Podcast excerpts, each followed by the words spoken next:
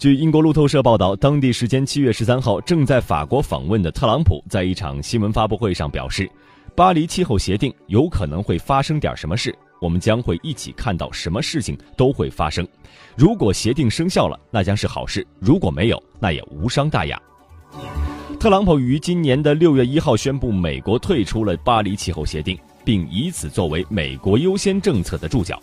特朗普声称，巴黎气候协定对中印等排放污染大国的限制有限，反而将美国的产业置于高风险当中。